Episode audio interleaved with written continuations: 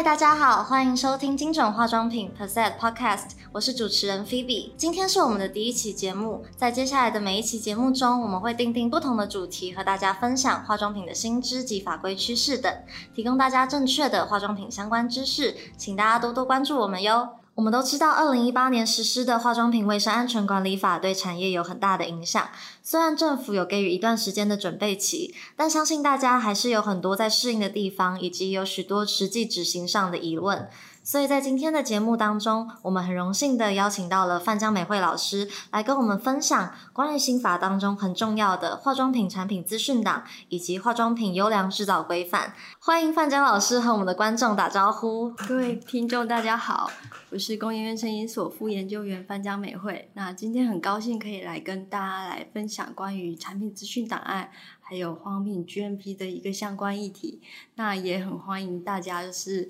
有任何的一个问题的话，我们都有一个机会可以互相的讨论。非常荣幸今天能够邀请到范江老师。范江老师目前现任于工研院的声音所研究员，拥有帮助业者进行 PIF 档实作教育训练的丰富经验，并受理 GMP 的实务辅导，是建立 PIF 档以及 GMP 制度的专家哦。相信许多业者在新法上路的这段准备期，其实应该都差不多完成了产品线上登录，或者是正在进行当中。但我们了解到，其实还是有很多厂商容易把化妆品产品登录与化妆品产品资讯档，也就是 PIF 档搞混。所以，首先想要呃，请问范江老师的就是 PIF 档的主要内容有什么呢？好的，那首先我想跟大家解释一下，啊，就是产品资讯档案跟。化妆品产品登录上面的不一样，那在化妆品产品登录上，它主要登录的内容就是我们呃标示上的这些内容，像是你的制造厂、包装场所，然后你的一些配方，但是它不需要将配方完全的比例都做裁剪，只有针对一些特定的一些成分，像是防腐剂的含量等等，才需要标示出它的成分。那产品资讯档案呢？它涵盖范围比化妆品的登录还要来得大很多，因为啊，产品资讯档案它包含了产品的基本资料，以及你前面所提的完成登录的这个登录的一些相关资讯。那还有就是关于产品的品质检验的一些相关资料，还有啊产品的安全评估的资料。所以它是一个比较大范围的，涉及到产品的呃制造。流程、它的安全跟它的呃最后产出的一个品质的部分。谢谢老师。呃，老师刚刚提到说，PIF 档里面可能需要包含，主要是有一些产品品质、安全、功能等的相关资料。那如果说更细部的来做说明，未来可能 PIF 档里面究竟需要准备的实证资料是有哪些？在我们的产品资讯档案里面，其实它有十六项的资料，就是如同大家所熟知的，有包含就是第一个部分是产品的一个基本资料，就是它产品的一个名称啊、类别、剂型、用途等等的一些相关资讯。那第二个部分就是我们刚刚所提到的。你完成线上登录的一个证明文件，虽然在这边是写证明文件，但是它不一定是用文件的方式呈现，主要是要确认说你已经有完成了登录这件事情。所以，即使你只提供你的登录的一个号码，那也是让他可以查询到你完成登录的相关资讯。那这样子也算是啊完成这一项的资料的部分。那第三个部分是全成分的名称跟它的个别含量，这部分就必须把你的配方完全的拆解。如果你今天的配方是一个复方，那你必须把它拆解出各个的一个配方的比例。所以它包含的就是你的配方名称、全成分的成分名称跟它每一个的比例的一个部分。这主要是要提供给。呃，后续的安全资料签署人员，他可以针对每一个成分、每个原料来做一个安全的评估的部分。那第四项的部分就是关于产品的标签、仿单、外包装跟容器，就是你可以附上你的产品标签啊，或是你有呃产品的一个仿单，你可以直接附在这里就可以了。那在第五项是制造场所符合化妆品优良制造准则的证明文件或者是声明书，所以它这边有两啊有两种方式，一种是提供证明文件，一一种方式是你提供你的自我宣称的声明书的方式。那在后面我们会针对这个部分再有更进一步的讨论。那第六个是关于就是这个产品它的一个制造方法跟流程，可以比较用简易的方式，用文字简易的叙述，或是用流程图呈现，都是一种方式。那第七个是关于呃这个产品它的使用方法、部位，还有用量以及呃频率跟族群。那其其实提供这部分的资料，也是为了让安全资料签署人员，他可以根据你的使用方法、部位跟用量以及频率，去计算出这个每个成分它在人体的一个铺路量是否是安全的。那第八个是关于产品使用的不良反应资料，其实这个部分反而是经常会被业者提问的一个部分，因为很多业者会觉得我的产品在市面上，嗯，贩售了这么久，从来没有不良反应啊，我到底要提供什么不良反应的一个数据？还有业者很很天真的一个，就是说，哎，我可有什么比较是？嗯，轻微的不良反应可以提供给我参考吗？让我可以写一个。其实，如果你在市面上从来不曾发生过不良反应的话，这边当然你是可以说我们尚未有不良反应发生，也不一定一定要提供资料。对这个部分，就是要跟业者说明的部分，并不是说，呃，有这个项目就一定要自己去硬掰出一个不良反应 在上面。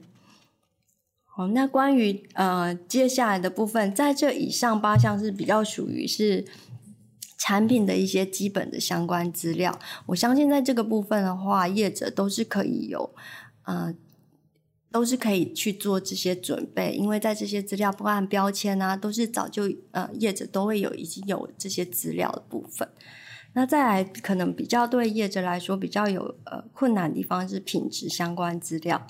那品质相关资料就包含第九项的产品跟个别成分的物理跟化学性的特性。那这里面其实这句话里面涵盖两个地两个部分，一个是产品的品质规格的资料，一个是每一项成分的品质规格资料，例如它的 COA、它的 SDS 等的资料。那在第十项是成品的毒理资料，那这个成分的毒理资料，那这个部分也是就是这整个产品资讯档案里面大家可能最难的地方，就关于个别成分的毒理资料。那当然这一部分呢，它的工作就是要交给安全资料签署人员来进行的，它的收费的昂贵就在这个部分，就是他要去呃帮忙协助去呃收集会诊。然后这些成分的一些相关独立资料。那第十一、十二、十三就是针对比较产品的一个品质检测的部分，像是安定性试验的部分、跟微生物检验，还有防腐效能试验的报告。那这部分的报告，如果说你的公司或是你的代工厂，它可以帮你做这些。呃，检验并且出具报告，那也是可以的，并没有一定强制要委由第三方的验证单位来出报告。那这也是业者常常会觉得啊，那我这个检验一定要第三方的一个报告才可以吗？没有，如果实验室，如果你的代工厂或是你自己本身的实验室可以来进行并出具报告的话，就可以了。哦。那在第三个部分，呃，也是一个很大议题，也是之后我们后续会有比较多探讨的，就是关于功能性的佐证资料。那这一部分我们等一下后面我们再慢慢来讨论这个部分。好的。那在第四个部分是安全评估的资料。那这个安全评估资料涵盖就是跟产品接触的包装材质资料。那它要提供的就是关于你的内包材，也就是会跟产品的接触的那一部分的包材。内部的包材才需要提供它的相关材质的部分。那当然，如果你有一些材质证明或是一些相关检验报告，当然是最好的。但是并没有强制要求一定要去做一些检验的部分。它只要的是材质的资料，就是它的一些材质跟它的容量的部分，可能包材的部分。对。包材的部分，因为呃，提供这个包材的材质也是为了让安全资料签署人员，他要看去根据他的经验，还有他所学的一些相关的材，嗯，学士去评判说你的产品里面的一些成分是不是会跟这个包材有一些呃不纯物的释出，或是塑化剂啊，或是致癌物的释出的可能性，去做一个安全性的判断。那第十六项，也就是产品安全资料的部分，这边呢，主要是由安全资料签署人员，他会针对产品给出一个安全性的评估的结论跟建议。那他的评估结论跟建议，就是根据他前面他所得到这些成分的独立资料，以及他根据他看到的这些检验报告去做的一个评判。嗯，那当然呢，他要提供他自己的一个资格佐证的资料。证明说他是符合这样的一个条件的人，是安全性评估人自己的一个资格对佐证，对，所以这必须是提供在这边的。OK，好，谢谢老师。因为我们呃了解到说，其实 P 档里面可能特别难准备的，可能就是安全性的资料跟功效性的资料。可是产品的安全性又是化妆品其实一个不可或缺的佐证，所以业者实际执行上的话，会建议说，像这样的安全性评估资料，我们应该要怎么准备？然后我们也应该要从从什么样的面向来看化妆品的安全性比较适合？其实这个对，就如同刚刚所提到，它是确实是比较难的部分，所以这些工作是应该是要有安全资料签署人员来进行的。那所以业者的呃，以责任业者来说，呃，你收集越多的一些成分的一些 COA 啊，或是 SDS，或是你的产品的一些品质检验的数据的话，你收集的越多，当然呃，就更有利于安全资料签署人员去评判。这个产品它的一个安全性的部分，当然呢，这啊、安全资料签署人员他还是会有他自己必须去做的工作，像刚刚提到的成分的独立资料，所以他应该要就是呃我们现在的安全资料签署人都必须要有受很多的训练跟持续的回训，因为这些。独立性的一个资料评估，它有可能随着科技的进步，一直也是有会有一些更新，所以它必须重复的回去做一些相关的训练。嗯那对这些就是成分独立资料呢，其实国外有非常多的一些资料库是可以应用的。所以首先呢，它要能够熟悉这些资料库的，就是怎么去收集到或是搜寻到他想要的资料。那把当你收集到资料以后，安全资料签署人还是要去阅读这些资料资讯，然后去截取相关的一些安全的一些啊、数据，或是相关的一些嗯，我们认为跟这个产品可能它的一些致敏性啊，或是刺激性有关的一些相关的资料去做一些会诊。哦，好。了解。那刚刚提到说，其实那其实准备安全性评估资料很重要的关键就是签署的那个安全资料签署人员。那我们可能平常也会叫他们 SA 人员嘛。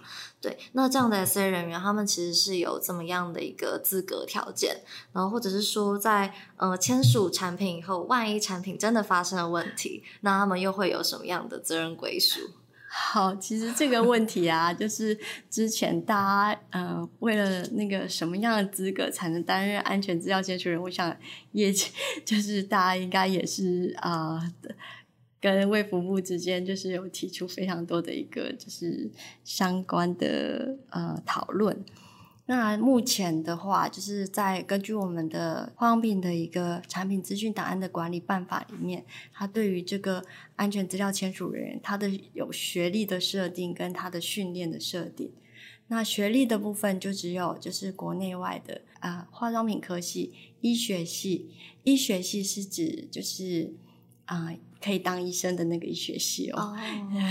不是医学相关科系，这个部分还是要理清，就叫医学系。医学系和化妆品科系，然后还有药学系、跟药学跟、毒理学系。毒理学系，对，那另外还有一个，他有写到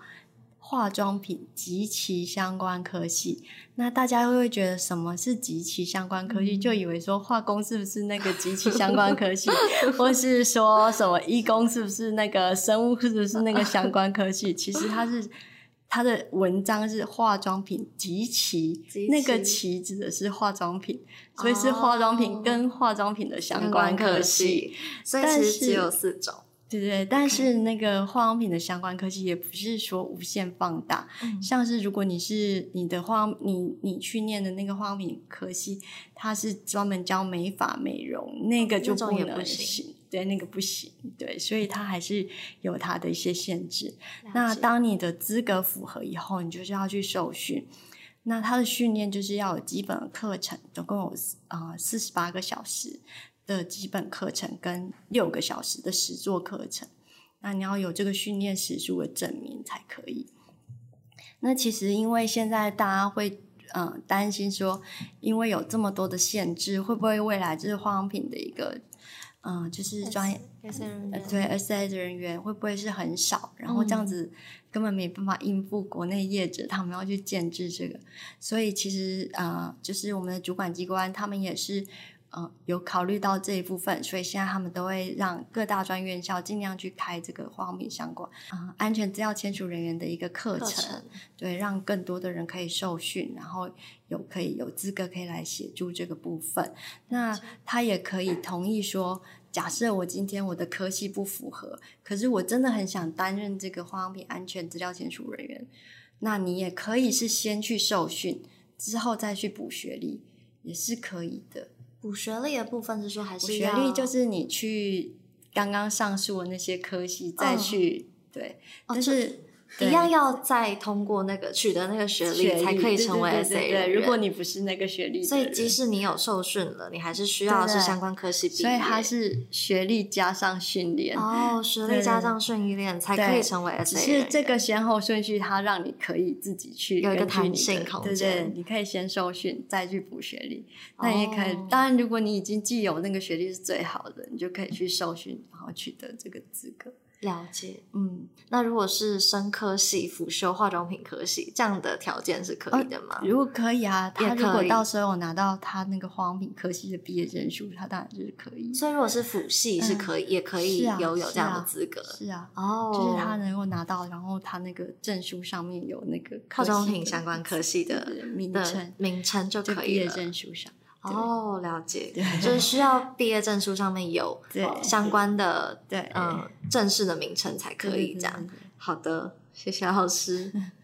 但是同样的，像有些他会写什么嗯化妆品休闲应用那种就不行。虽然他有提到化妆品，可是实际上它主要是根据课程，你要有一些化妆品相关的调制，因为你还是要懂配方这个部分。所以不能只是单纯做一些美容啊，或是美发。所以他们是对于可能呃课程内容是有一定的规范的。对，了解。好，所以现在化妆品科技突然变很夯，很夯。因为可以取得这个训练研究所时间比较短一点。对，了解。谢谢老师。那嗯，关于 PIF 档当中，我们刚刚提到说特别难准备的有安全性跟功效性嘛。嗯。那呃，功效性检测资料部分也想要跟老师就是询问这样，因为目前其实市场上有非常多的各式各样的产品会进行宣称，那他们可能就会讲说有呃皮肤保湿度、修护皮肤、美白等等。那我们其实知道说这都是属于功能性检测的范畴。嗯。所以这样的话，关于功能性的检测资料，我们应该要怎么样去做准备？比较适合。好，其实这一个部分啊，就是我们的一个宣称，还是要符合呃化妆品的标示宣称、广告设计虚伪夸大或医疗效能的认定准则。其实，在这个准则里面，它有一些的宣称的一个词句。所以，嗯，只要你不是涉及生理机能或改变身体结构的词句，当然这是不得宣称的部分。即使你提供 功能资料，对，也不会被接受，因为这不是化妆品应该有的一个就是范围。那如果你是在呃得使用的词句例式的一个词句里面，其实它不见得需要去做功效评估。举例来说呢，因为在这个呃，在这个呃得宣称使用的。词句跟例啊，它的一个类似词词句里面，它会分为产品的种类跟它的一个范围，还有它可以宣称的字句。所以，只要你的种类。范围跟字句是符合这里的话，要求其实你不需要去做功效的评估，对对对。像大家最在意的就是呃，像是保湿或美白，美白的话现在也都已经是开放宣称了，所以只要你是用到就是。符合这样的一个条件的话，你不见得要去做功效评估哦。所以即使宣称美白，也不一定要做功效性对，是不一定。但是呢，如果你有自己额外的特别宣称，像假设我今天宣称我我的产品可以美白，嗯，而且我是七周内就可以显著美白，那你就要证明为什么你可以在七周内可以显著美白，哦，或是说保湿也是可以宣称的。但是如果我今天宣称我可以持续保湿，维持二十四小时的保湿，那你就必须要去做这些功能的一个嗯、呃宣称的佐证。哦，嗯所以可能是看宣称的内容。对，那在这个宣称的资料里面，它有个打个星号，就是注一跟打个星号注二。如果像是举例来说，像这个洗脸卸妆用品，它在抗痘的部分就打星号注一跟打星号二的部分，就是注意跟注二部分，这个部分就是呃，你一定要提供功能佐证资料的部分。所以在这里面，如果你看到这个部分，它后面会告诉你，你要在皮肤里面去提供这个佐证资资料。嗯，是。所以就是要先从我们的相关的一个呃这个法规里面去看到你的宣称是不是需要去做这些事宣称的情，部分。对，要不要去做这些佐证的事情？好的，那除了这这个是属于一般化妆品的部分，那如果你是属于特定用途化妆品，那就一定要去做一些功效的评估，哦。像是你的 SPF 值、防晒的 SPF，你一定要跟你标示上面的 SPF 值，你要证实你确实是可以达到这样的防晒效果，防晒效果。或是你的对，就必须要这，或是你的染发剂你染出来真的是这个颜色嗯了解。所以其实主要是特定用途化妆品，对跟可能你有很 detail 的嗯宣称你的一个功效性的时候，比较特定的宣称，它叫做特定的宣称的时候，需要去准备这个东对这些作证这些组成资料。了解。那嗯，因为其实就您所知，可能化妆品的功效性检测其实所费应该也是不值，嗯所以如果说是呃帮助业者降低成本方面的话，老师有没有相关的建议？其实因为现在现在嗯，就是并没有就是国际上面统一一致的一种就是功能评估的方式，就如同刚刚提到保湿，保湿要怎么去测才能够符合保湿的定义？目前其实国际上并没有统一的方式。那我自己就是收集这些国际的相关资料，目前就是有一些方法，日本已经有一些就是关于这些功能的一个评估方式，嗯，然后还有就是中国大陆其实很积极的在建立这个部分的一个部分。那其实其他的国家并没有特别的这这样子的一个功能检定的方式。嗯，那包括说这个功能检定需要有多少的人，当然是越多人越具代表性。那其实就是对这个部分，我觉得就是当然也要考虑到刚刚说的成本，越多人的成本就越高，嗯所以要有多少的人才有代表性，跟你要怎么去执行这个部分，像也有可能你是用一些感官的报告。感官报告的话，就是用问卷的方式，它也是一种提供佐证的方式。嗯感官的部分，对对对，但是同样的，我们国内只有问卷，你还是要申请 IRP，就这一切都还是要先从，就是涉及到人体的一些相关，都是需要先申请从 IRP 申请 IRP，对。嗯，那另另外有一个针对功效性的宣称部分，嗯想询问老师，就是如果是抗痘产品的话呢，嗯，是需要做怎么样的功效性的资料准备吗？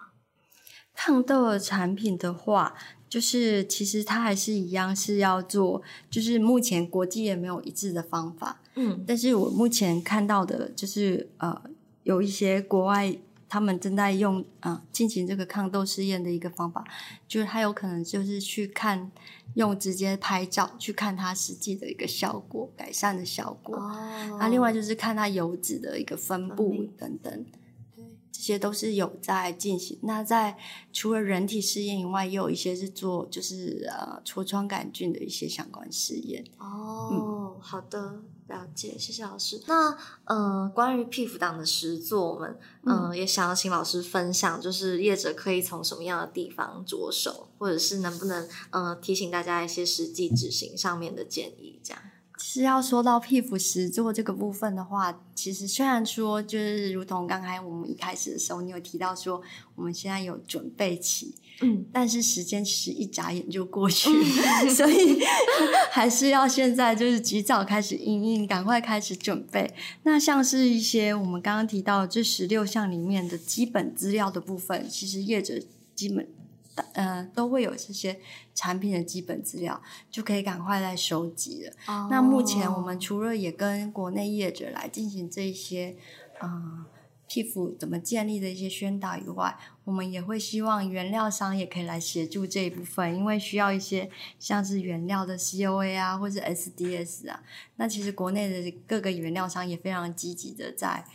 呃准备准备这一块，能够协助我们的业者来进行这些部分。了解。那当你把这些资料都准备齐全的时候，接着你就需要找一个可以信赖的安全资料签署人员来帮你执行后面的安全的相关的评估。评估。好的，那么因为化妆品新法已经公告了一段时间，也想询问范江老师是否已经有帮一些公司进行 PIF 档的准备，然后如果是说，嗯、在执行的过程上有没有碰到一些觉得特别困难的点？这样，嗯，实际上这个部分啊，确实是有很多业者来询问我们，就是可不可以就是帮忙协助建立皮肤，但是基本上因为我们现在小团队人力真的很吃紧，所以我们就三个人，然后我们三个人就是工作的。呃，内容还蛮繁重的，所以目前我们并没有就是承接这样的业务。但是呢，其实我们自己本身有在呃不断的，就是为了让我们自己也能够去了解说，诶，在建立这个产品资讯档案的时候，会遇到什么样困难，或是会有什么样的，就是业者会可能哪边比较没有办法得到一些相关资讯，所以我们也借着就是我们自己建立一些 PIF 的范例的时候，也是逐步的去把这些资料收集起来。那在我们呃，因为我们嗯、刚好是一个三个人的小团队，我们的背景都不一样，所以我们在建立这个产品资讯档案，就是在做安全。我们刚刚有提到最难的就是安全评估这一块。那刚好我们三个人都可以互相互补，因为我们有个是化妆品科系毕业的，他对配方这边比较了解。那我还有另外一个同事，我们都是比较是具有，呃，我是念基础医学的，所以我在就是就是呃看这些动物的试呃一些试验的结果，或是我们在看那些毒理资料的时候，我们会可以比较快的截取重要的资讯。那我们另外一个同事他是比较是属于医检的部分，所以他在看这些检验的方法或什么，他就是可以提出他们很专业的见解。那我觉得我们其实这种团嗯三个人的一个团队是还蛮。蛮刚好的，所以我们就是借重我们各个三个臭皮匠胜过一个诸葛亮，所以我们现在是觉得我们执行起来是还蛮顺的。但是如果说公司只有一个安全评估人员的话，还要涵盖这个各方面的知识，其实是还蛮辛苦的。老实说，那我们现在因为就是人力的一个关系，再加上我们目前公营院也还没有要还没有这项服务的一个业务的部分，所以我们目前还没有做呃，就是呃承接业者的一个就是协助皮肤建立的部分。了解。好的，谢谢老师。那呃，另外有一个比较细节的问题，就是呃，可能像 PIF 档一般是由制造商还是嗯委托制造商哪一方来提供？然后，如果是委托代工厂制造产品，而代工厂准备的 PIF 档并没有完全真实的话，发生问题的时候要怎么处理？好，其实这个部分啊，哦，我们的产品资讯档案它的一个建立的责任业者是在所谓的输入业者跟制造业者。那这个制造业者指的是谁是这个品牌拥有者，而不是代工厂。所以其实代工厂反而是不需要去建立产品资讯档案。如果它纯粹代工，它没有自有自有品牌的话，但如果它有自有品牌，它就必须要建立它自有品牌的产品的呃皮肤的一个档案的部分。了解，那所以说这部分会有一个呃涉及到另外一个很重要的，就不知道大家在执行 GMP 的时候记不记得有个叫做委受托作业，也就是当你今天是一个制造业者，你委托代工厂厂帮你来做这个产呃帮你来制作这个产品的时候，你是委托者，代工厂是受托者。那在我们的 GMP 里面，其实它有阐明说，你们必须在合约上说明双方的责任义务。所以呢，当呃你不能用说代工厂不不愿意提供你配方这个部分来逃避你要去建立皮肤，因为你在应该在一开始的尾售托，你们双方就要协议清楚。那如果说代工厂真的觉得那个是对他来说很重要机密，他不愿意委托，他不愿意就是提供这个配方比例的时候，那你们也可以在这个维修托作业里面去说明，当我收到主管机关的屁股集合的时候，变成你要帮我来完成提供这个屁股档的部分，因为你不愿意提供给我你的那个资料，那就是变成你要来帮我。就是完成这完成这部分，所以应该是事前协议。好，对，所以这个部分就是要双方的协议清楚。了解，嗯，好的。那嗯，就像刚刚老师提到，其实像 PIF 档里面的内容，其实很多可能会涉及到一些商业机密，嗯，所以关于资料的安全性也蛮受到业者们的关注的。嗯，所以嗯，想请教老师，在提交 PIF 档的时候，相关的资料是否会受到保密呢？其实大家会。另外一个会跟就是产品资讯档案会跟登录搞混的地方是，登录是线上登录，这个我每次都说我要讲三次很重要，因为登录是线上登录，登录是到平台去做线上登录，但是产品资讯档案是流场备查，产品资讯档案是流场备查，所以要记得它是流场备查，所以唯一会看到你的产品资讯档案的是谁？去稽查的主管机关。所以基本上，其他的人是不可以跟你轻易的去要这个皮肤的，你也不应该会，你也不会想要提供提供你的皮肤的一个档案给别人。那唯一还有除了这个主管机关稽查时候会看到你的配方比例等等的一些对业者来说是比较机密的资料以外，另外一个就是你的安全资料签署人员。所以你要怎么找一个可以信赖的安全资料签署人员，也是很重要的一件事情。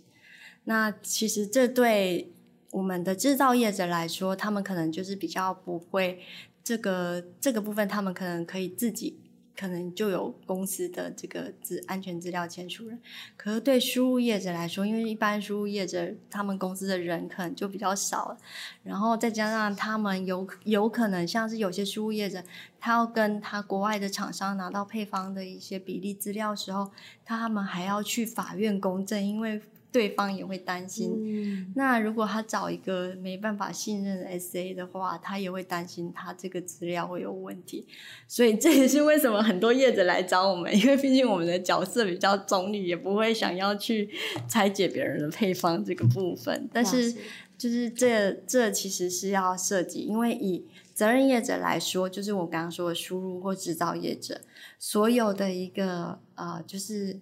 关于你建立产品资讯档案跟你的产品资讯档案建立的不实，或者是这些的处罚，其实都是在责任业者。然后，那像国外，他们一开始在建立这个制度的时候，他们的 RP 都会指定他们信任的 SA，对，所以这部分就是要嗯自己去考量，要怎么去找你觉得可以信赖的 SA，嗯，了解。嗯，好的。那呃，最后想询问老师，就是关于 PIF 档的保存方式，可能还要留存多久啊？然后还有它的形式，可能是要纸本或者是电子 file 这样。嗯，其实嗯，业者都一直很希望我们可以多做一些 PIF 的范例给大家，可是实际上这样也会限制到大家。像我们有一个就是制作指引，也有很多业者会问说：“哎，我们是不是一定要照这样子的一个方式去建立？”但是其实实际上，PIF 没有一个特定的格式，你只要把你这些的资料准备好都可以。所以它可以是纸本形式，也可以是电子形式，甚至你有些资料你是用扫描档建立成 PDF 也是可以的。哦，所以它没有一定的格式，对，也没有一定说我一定要长怎样，你可以用你自己公司的一个文件的一个样子也可以。反正就是你要把这十六项资料都备齐就可以，主要是内容资料的重对对对的一个资内容完整性是比较重要的，它的格式反而是没有特定的一个要求。对的啊，那它的保存期限是从你一直卖一直卖卖到我这个产品，假如我假如我这个产品已经卖了十年，然后我决定我这个产品就是从明明天开始我就不再生产贩售。那从最后一批上市开始算，还要再算五年，还要再算五年。对，因为你最后一批产品在市面上至少还会留，就是它还会流通一段时间流通一段时间。那通常我们化妆品有效期都会是三三年，到对对对，然后所以他希望多一点点时间，万一你在这最后一批刚好万一发生什么问题的时候，你还有那个产品资讯档案的一些相关的资料资料。可以提供参考。好，所以是产品的最后一批上市后还要再保存五年。是的。